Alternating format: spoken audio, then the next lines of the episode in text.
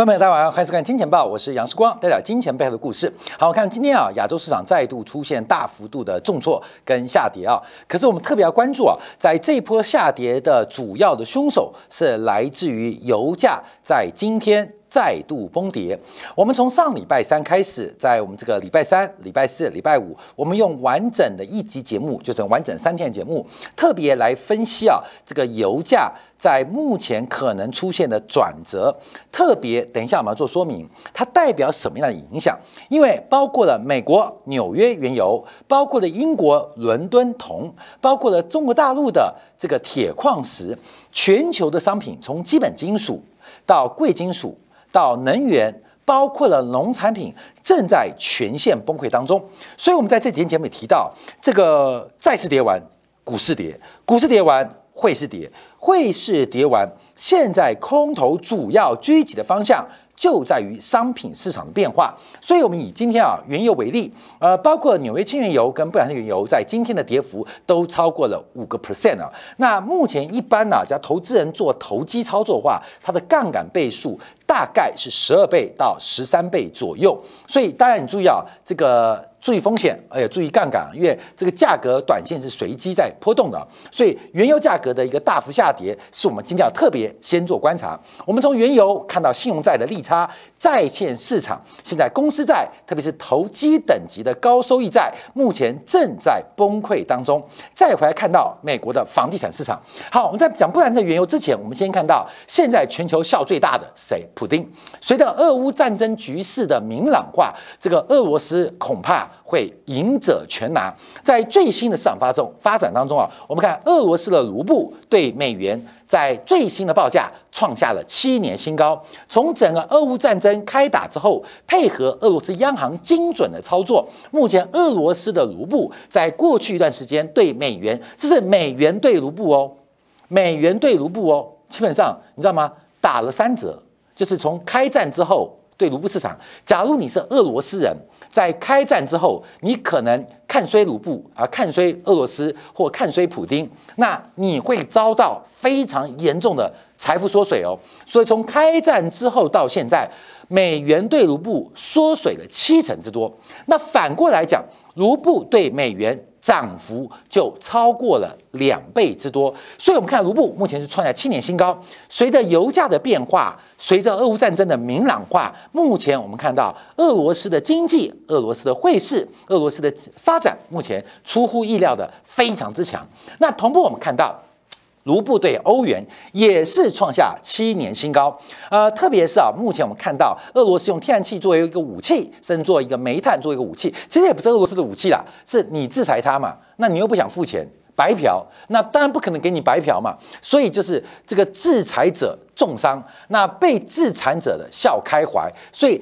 再加上我们这几天提到油价的一个发展，这个拜登面对十一月的其中选举是一个非常关键，等于是二零二四年的前哨战。那目前普遍按照民主党的民调，那恐怕参众两院在这一次十一月份的其中选举，恐怕都由共和党掌握多数席次，也就是拜登可能成为一个跛脚政府。啊，成为一个跛脚政府，所以这几天啊，我们看到一个影片，拜登不是跌倒吗？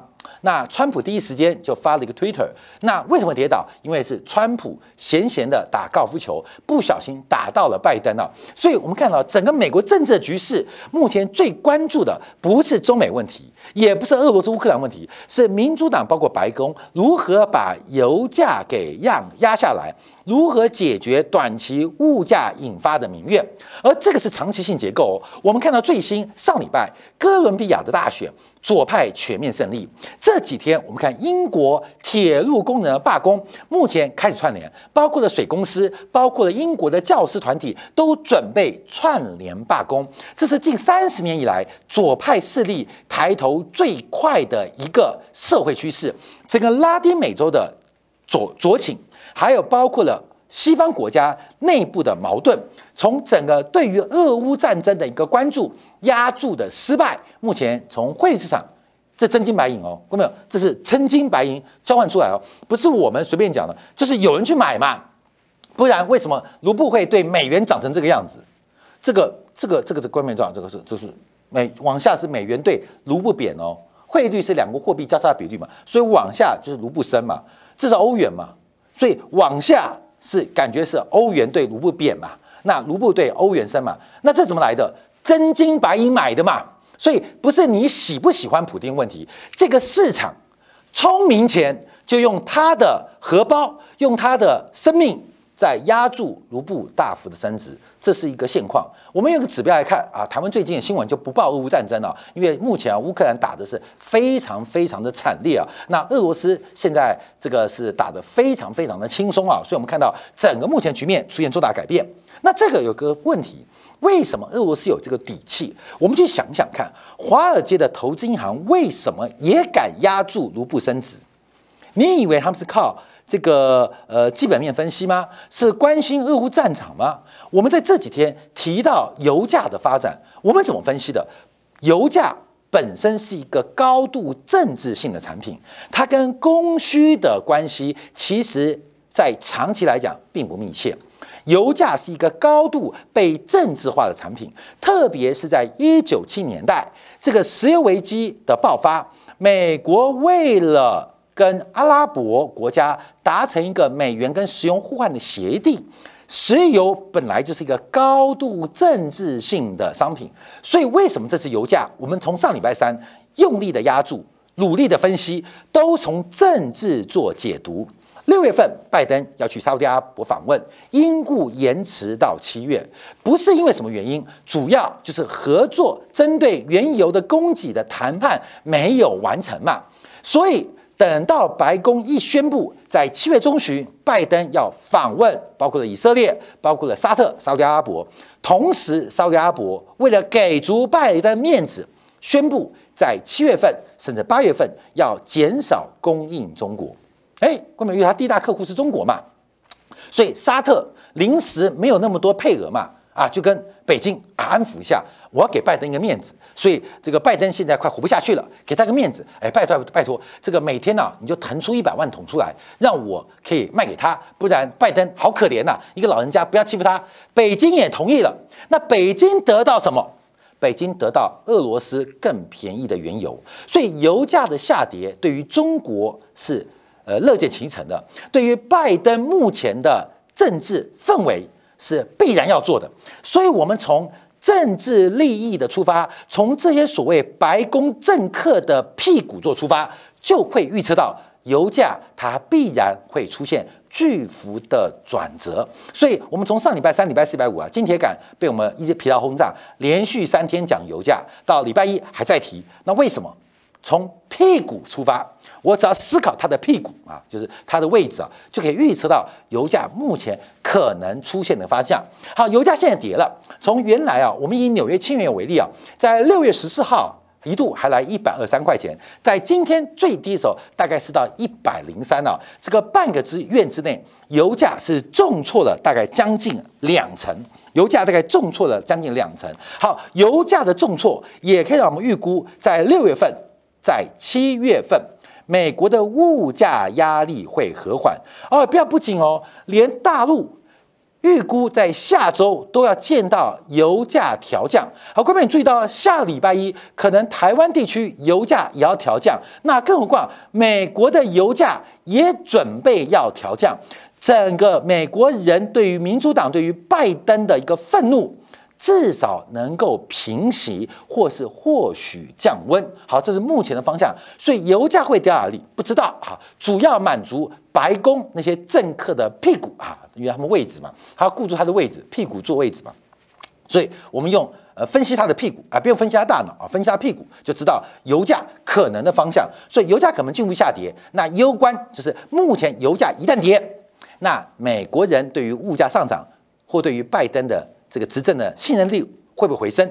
假如会回升，假如回升，那油价向下的空间仍然可以高度的期待啊！所以我们这几天提到啊，这个再次跌完跌股市，股市跌完跌汇市，还会再跌，还会再跌。可是你要跌一个相对高的嘛，一个在天上的油，一个在半山腰的股汇债。那不是找一个天上掉下来的东西比较快吗？好，那我们现在特别观察，因为在上礼拜啊，我们就从一个角度，金融的角度，金融线角度来做分析。怎么分析啊？除了从政治性的属性来分析油价跟物价之外，我们在上礼拜也跟大家分享啊，我们是用通胀损益平衡，也就是所谓的通胀预期来分析油价。我们这边抓的大概是二零一六年到现在的发展。好，这个 K 线是油价。蓝色线的是通胀损益平衡点，而这个平衡点是再次强调是交易员的真金白银所砸出来的，是债券市场对于通胀未来的前景用真金白银交易出来的，这不是单纯计算哦，是用钱砸出来的，不开玩笑的哦，这是钱是不开玩笑的哦。好，我们从这角度观察，你会发现到通胀损益平衡点跟油价是高度的相关。油价有金融属性，有工业消费属性，也有政治属性。在金融属性当中分成两类，第一个是汇率属性，就跟美元负相关；第二个跟通胀预期高度正相关。所以金融属性分成两个，美元跟通胀预期，而通胀预期又具有领先油价的一个呃呃呃呃位阶，所以有时候。我们可以从通胀预期来关注油价可能的方向。那这个油价到目前为止啊，我们在上礼拜的节目中特别提到，因为出现了一个背离，因为通胀预期已经下来了。突然就这一段，因为关门这一段就是三个月，通胀预期其实已经下来有三个月的时间，而油价它不仅没下来，还回去回踩今年三月份的高点。你懂意思了吗？所以油价在这边形成了第二个高峰，第二个高峰啊！这时候那时候上礼拜三的时候还正是高峰啊！那时候我们是做大胆的假设，我们赌什么？赌油价不会过高。为什么赌啊？两个原因。再强调，因为拜登必须把石油赋予更高的政治性格，对目前选票有利。第二个，改变不利对有利。第二个是进。这个通胀预期开始改变，所以我们从通胀预期的领先性配合拜登的外交活动，我们当时啊是赌的油价，油价这个高点大概就呃，布兰特原油就一二五了，那纽约轻原油大概就一二二、一二三左右，它不会过高，这是一种赌注嘛。我们说呃，世光是最不准的分析师，可是我们很会赌啊，很会猜，那抓好这个期望值，你可以掌握到这个机会。好，现在已经发生哦。啊，我们现在不是要 跟大家做行销啊，而是要告诉你后面会怎样。好，这个分析方法我们叫往下做观察，同时带有通胀预期的金融属性，同时要关注全球西方政客们的屁股啊，因为位置留得住留不住嘛。你看马克宏这个呃总统大选大胜，结果国会丢掉啊？为什么？因为这几个月发生什么事情？俄乌战争。整个马克宏的这个反应是错的，那整个物价让法国的选民基本上秦左把这个马克宏的这个国会的美美梦啊给拖累了啊，拖拖累啊，拖坏了。好，那我们现在要观察啊，那等到哎，各位其实都是我看什么巧合？没有巧合的。马克宏国会一失败，油价在高点的原因就不存在。你知道为什么吗？各位，我们这是有大胆的假设哦，因为。一个分裂的欧洲，一个不团结的欧洲，对谁有利？对美国有利。那现在欧洲，德国已经分裂了，德国已经是个多党执政，而且是一些没有经验执政者。所以现在最担心的是马克宏，他又有经验，又有威望，而且刚刚高票当选美国总统。假如一旦美法国的国会由马克宏的执政联盟过半，那整个欧洲非常有可能出现一个领导欧洲的。优秀明星就是马克宏跟所属政党。那怎么样马克宏的国会选举垮掉呢？让法国人对马克宏不爽啊！第一个是俄乌战争不能解决，第二个就是物价上涨嘛。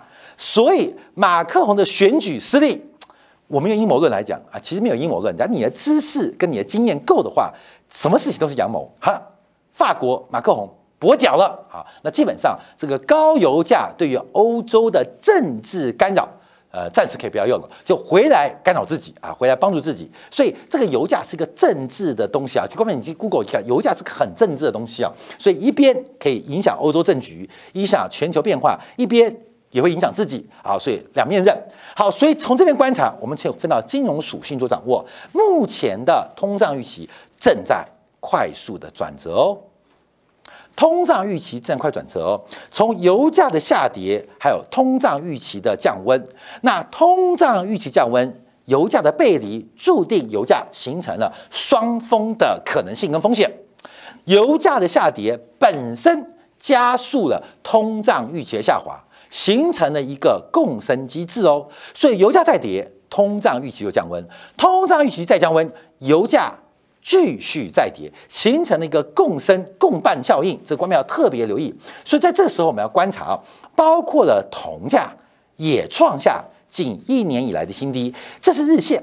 假如我们从月线观察，同样的铜价。也出现了一个双峰的发展，而这一波的铜价基本上是不是也走完了这波周期的循环？我们再强调有三大属性：金融属性、消费属性跟政治属性。铜的政治属性没那么高了，主要就是金融属性跟消费属性做拉扯。那消费属性当然不在话下，全球的库存泡沫，这个铜的消费属性对于它的价格是向下的拉力。更重要是金融属性，我们特别提到了是通胀预期。通胀预期一旦转折，这个双峰跟这个月跌破颈线，几乎就可以得到确认哦。这个铜价。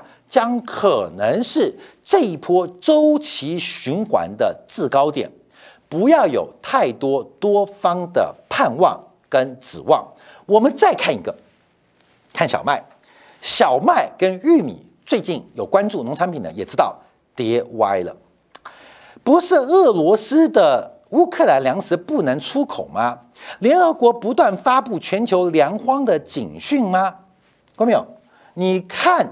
小麦价格像是粮荒还是粮食过剩？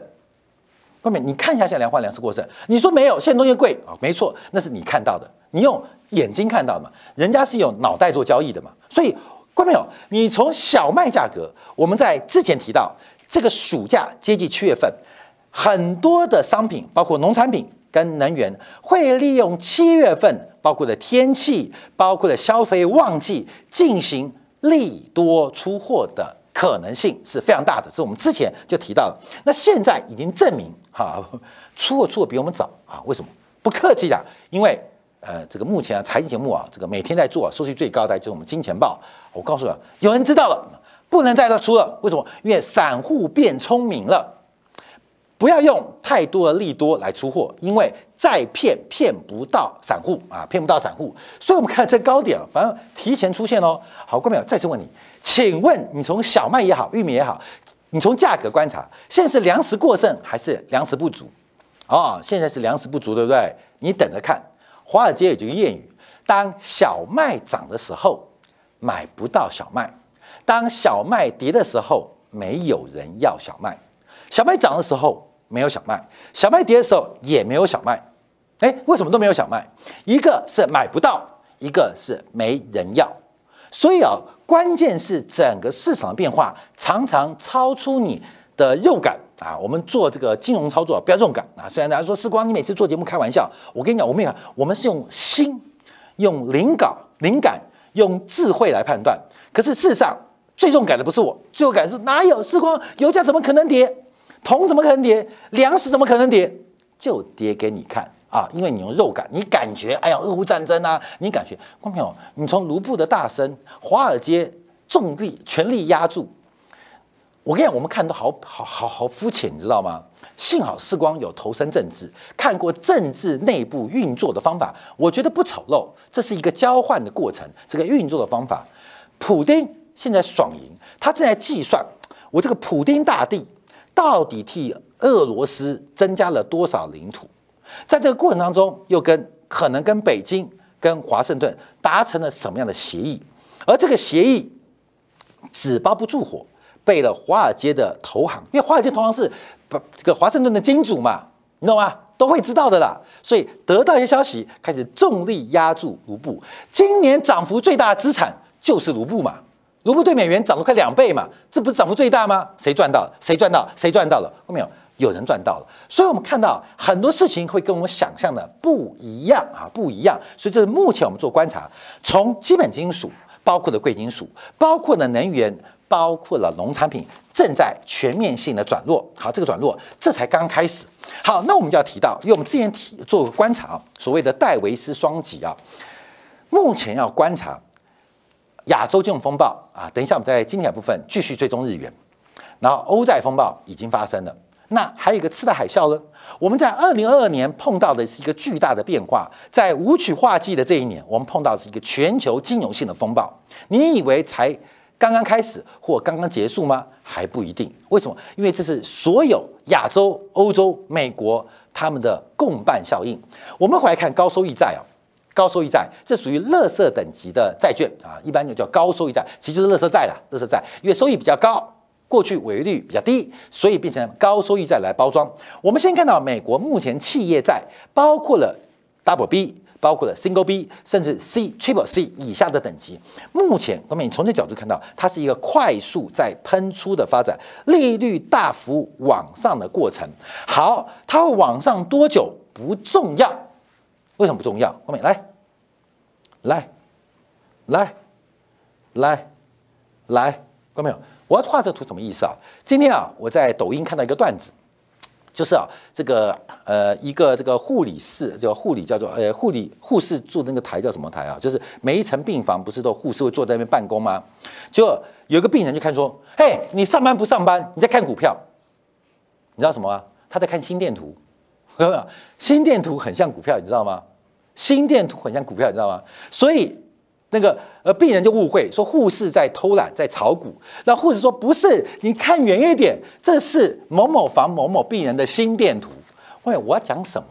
其实这是周期循环的过程，这就是一个商业周期必然发生的过程，必然发生过程。而这个必然等得太久，这个必然发生的过程等得太久。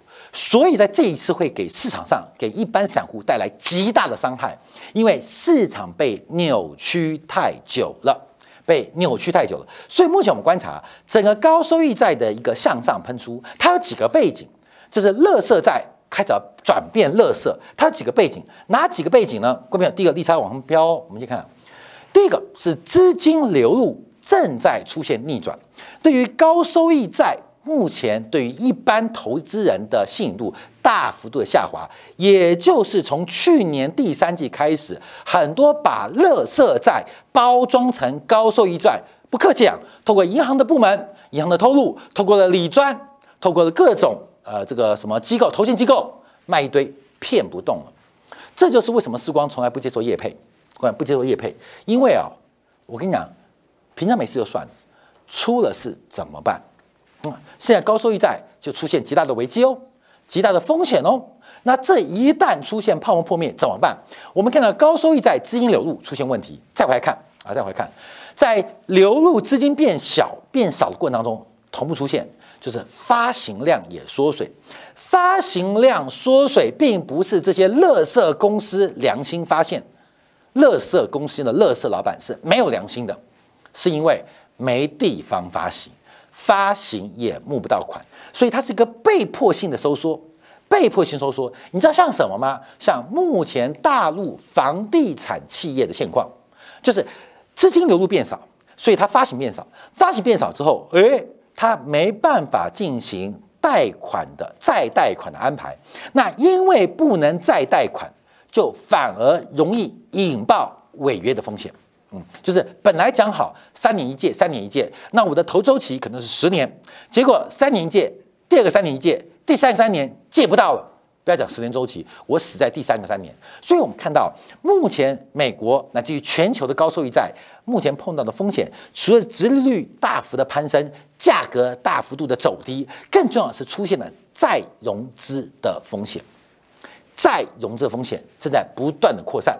那会发生什么事情？好，我们看到就是全球乐色债的 CDS 啊，这个 CDIX 啊，就 CDS 合成商品啊，目前是大幅度的狂飙，而且从过去还不到两个月啊，这个爬升了将近八成之多。也就是现在有非常多的投资人，因为还没有到期，但已经发现有违约风险，开始大幅的敲进违约的保险。你要像什么吗？像新冠疫情买防疫险。知道吗？新冠疫情买防疫险的概念，所以干嘛？因为疫情要来了，虽然我投资的那家公司还没中标，可是我觉得迟早会中，所以我就去买防疫险。买了之后发生什么事情？各位朋友，就是防疫险嘛，卖防疫险的产险公司。不是现在赔爆了吗？听说这次防疫保单啊，把过去三年产险的收入一次赔光啊，赔光。好，各位朋友，那不是产险就破产吗？像泰国大家知道，就倒掉了四家卖防疫险的保险公司。好，各位朋友，CDS 啊，就叫违约，就是得病中标了嘛，谁都怕违约，谁都不想得到新冠的病毒啊，那怎么办？买防疫险做补贴啊，做补贴。那产险公司就负责卖买防疫险，那信用债的保险谁在卖？同行在卖。看没有？投资银行在卖，看没有？他们就所谓卖防疫险，你懂意思吗？你看，看没有？知道吗？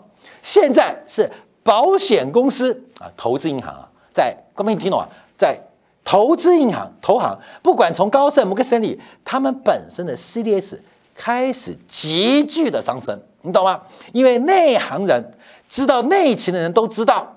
完蛋了，完蛋了！不是新冠疫情会怎样，不会致命，是保险公司会致命，你懂吗？啊，各位没有？你得到新冠疫情，得到新冠病毒，死亡率可能还是千分之一、万分之一。可是你买产险公司的股票，像泰国投资人，死亡率接近四成五成，你懂吗？所以现在标的不是防疫险，标的是卖防疫险的金融机构，同样在产险。现在回到投资银行，所以观众我们看到信用债的风险正在急剧的扩大跟变化，在这边做冲突，我们要特别提醒大家来做个留意，这个空方房产资产负债表的收缩，这是必然会消失的，这必然消失。我们从过去这一年不断讲必然消失，这个泡沫破灭啊，是必然会出现非常大的财富重整。那继商品继信用债之后，下一个下一个是房地产吗？这个我们保留一下，因为时间的关系到了，我们休息片刻啊，回来啊，呃，我们先解读一下有关于日元在今天再创新低，似乎引发了一个亚洲金融风暴。我们看亚洲跌最重的就是台湾。啊，台湾地区还有包括了韩国，甚至整个东南亚的货币跟股市横躺一片。这个亚洲金融风暴真的开始了？我们应该是连做第三集，上一半连做三集有，这一半我们连做三集的日元贬值的发展会有什么影响？休息片刻，我来做进一步的解读。